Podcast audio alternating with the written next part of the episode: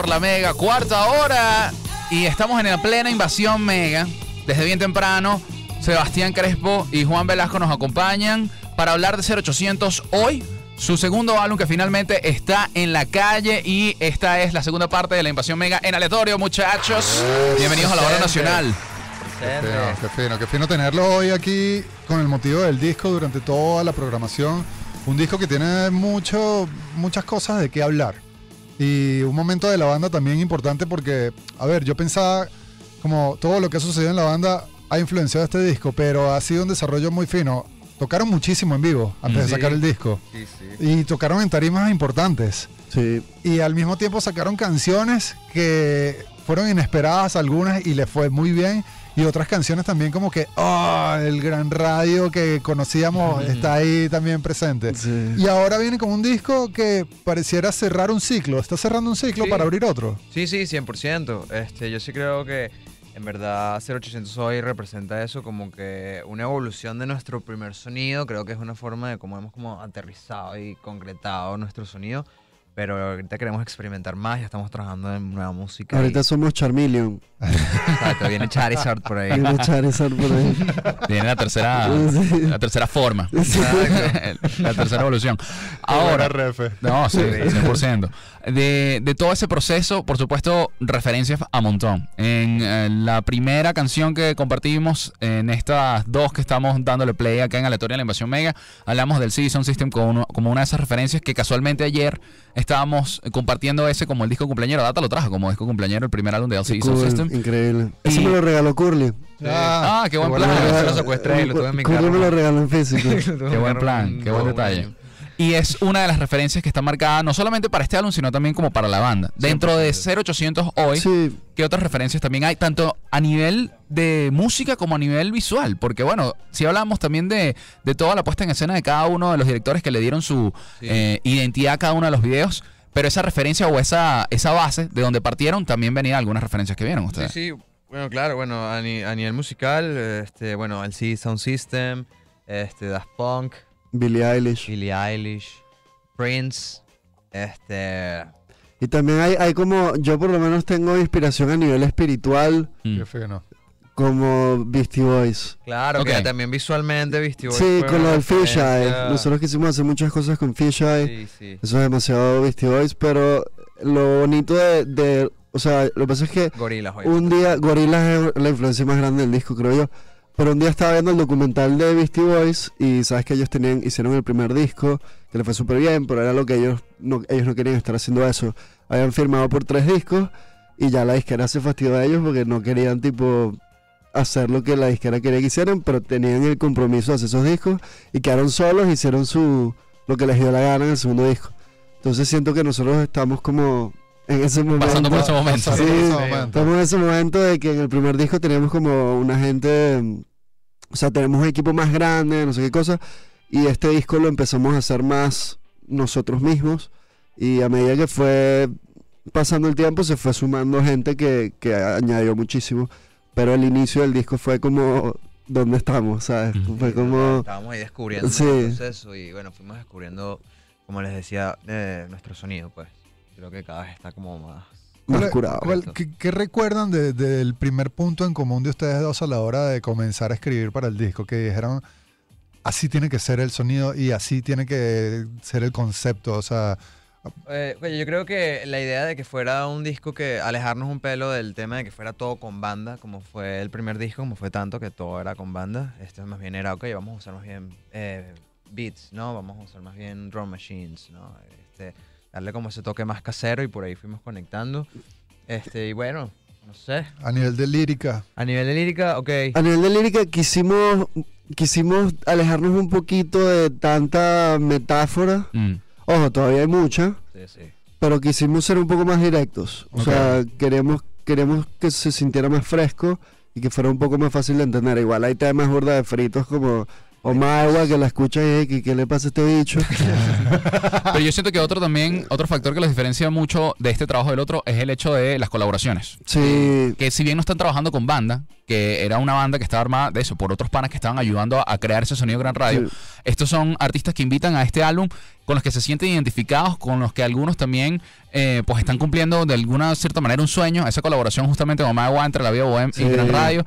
Eh, pero por otro lado vemos distintos sonidos, desde Anaquena, que es una banda que está, eh, es una banda hermana, básicamente, Sí. que tienen un proceso similar, nace casi en el, mismo tiempo, pasan, comparten muchísimas tarimas y pasan muchas cosas, pero al mismo tiempo también tenemos a Dafia Vera, que son dos propuestas que vienen desde lo alternativo, sí. y Eire Pelusa también, que se suma a- a esto. ¿Cómo, Claro. ¿Cómo fue la decisión también de llamar a cada uno de estos artistas? Decir, hey, tenemos esto, estamos pensando en ustedes, que quisimos ver si se tripean trabajar con nosotros esta Claro. canción.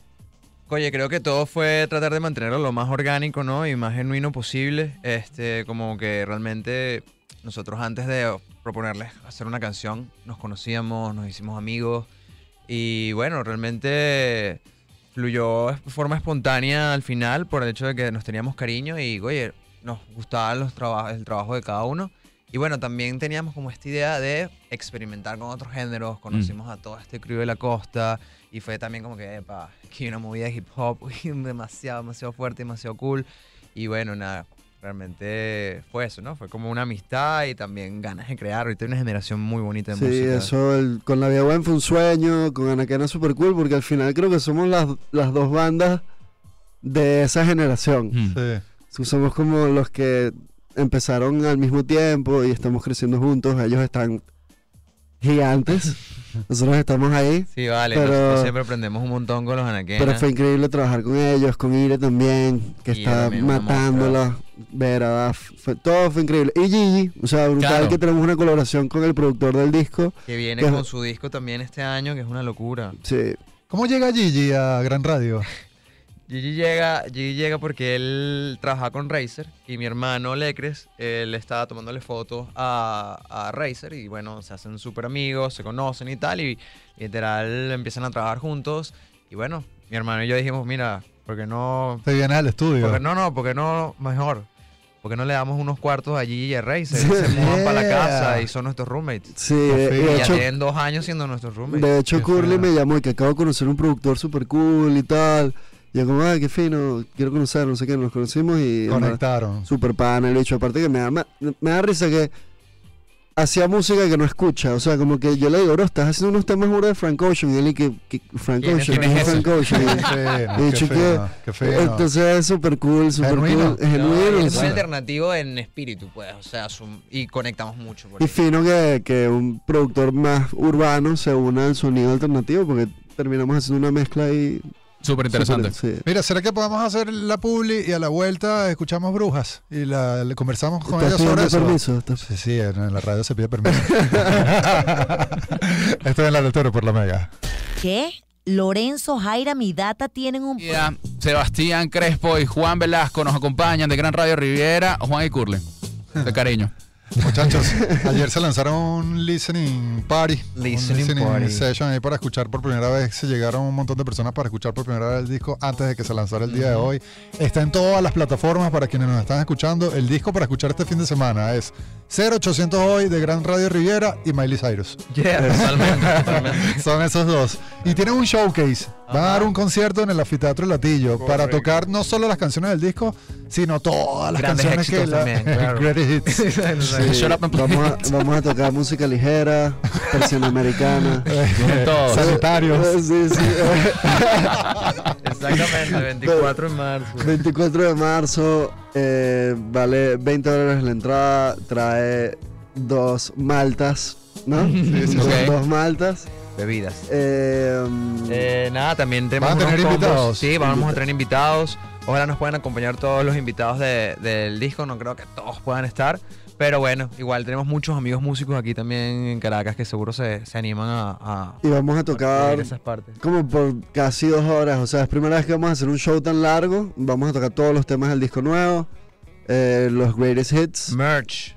Va a tener vamos a bien. disco en físico. disco en Este, físico. ¿A También quiénes, a quiénes le abrieron en esta etapa antes del disco? Que fueron teloneros. Ah, Ajá. La Vida Web, Banda Los Chinos. Banda Los Chinos, Los Mesoneros en la concha, que ese estuvo loco porque eran como 5.000 personas. Sí, es buen show. Pero, Y en el Cusica compartimos tarima con artistas. Sí, no, y en el Cusica-.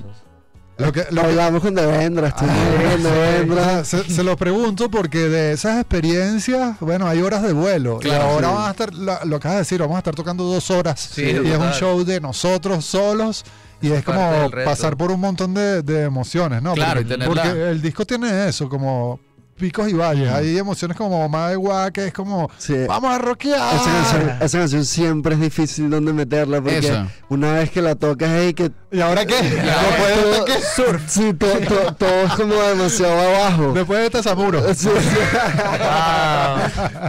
¿Cómo es ese proceso de, de armar un setlist? Porque bueno, es un show especial, es un show Claro. eh, no solamente en 100% de ustedes, sino que también es el show que eh, pues le da ya la bienvenida al segundo álbum, en donde se espera que escuchemos todos los temas del álbum, pero no, no quizás en el orden como está en, en el mismo disco, sino agarrar y armar este rompecabezas en donde se donde pasan las dos horas, en donde todo el mundo quede contento, pero principalmente ustedes que digamos, ok muchachos, lo hicimos, se logró, Sí. ¿cómo se, cómo se llega a ese setlist? Claro, literal es ese dilema que estás diciendo. O sea, nosotros nos planteamos full eso. Y bueno, también hay un equipo detrás grandísimo ayudándonos con el show a nivel visual, de luces, de escenografía. Este, y bueno, nada, realmente va a ser un show variado, mixto. Vamos a tener temas que de pronto la gente conoce más porque tienen más tiempo fuera. Eh, meter a las del disco, queremos tocar todas las del disco. No va a ser el orden del disco, va del sino disco. vamos a ir haciendo un de todito. Claro, Exacto, y claro. creo que lo vamos a hacer como, claro, es un guion, ¿no? Es como tratar de hacerlo como, un- como por bloques, ¿no? Como una introducción, Una primero, experiencia. una experiencia, desarrollo, cierre, ¿no? Como tratar Está de- bueno, está bueno hacer este ejercicio. Si estás escuchando el programa, escuchar el disco completo 0800 hoy. Y si te gusta el disco, ya sabes que el 24 de marzo tienes que marcar en, el- en la agenda o en el calendario. Voy a ir a escuchar las canciones del disco que escuché y me gustó. Exacto, cantamos juntos. Eso, eso. Y además tienes tres semanas para ya tener tus canciones favoritas y aprenderte. De una. Ajá. Empezando desde ya. Vamos a darle play a uno de los temas que, si bien se estrenó acá en la Mega, si bien ya lo veníamos escuchando previo a el lanzamiento del álbum, es uno de los sencillos que antecede el lanzamiento del álbum, es uno de los temas eh, que tiene ese sonido particular que hablábamos también ah, anteriormente, que funciona en un playlist como un programa como en aleatorio, pero también funciona en un DJ set. Sí, de hecho, Funciona una rumba. lo que tú viste, yo, yo también he vivido a Danizuka poniendo brujas varias veces y le va bien. Le va bien. Le va bien, le va bien, le va bien. Unos buenos bajos. Sí, Tiene sí. buenos bajos y buen mensaje. buen mensaje para todas esas brujas. Más nada, Gran Ray Rivera, en la casa,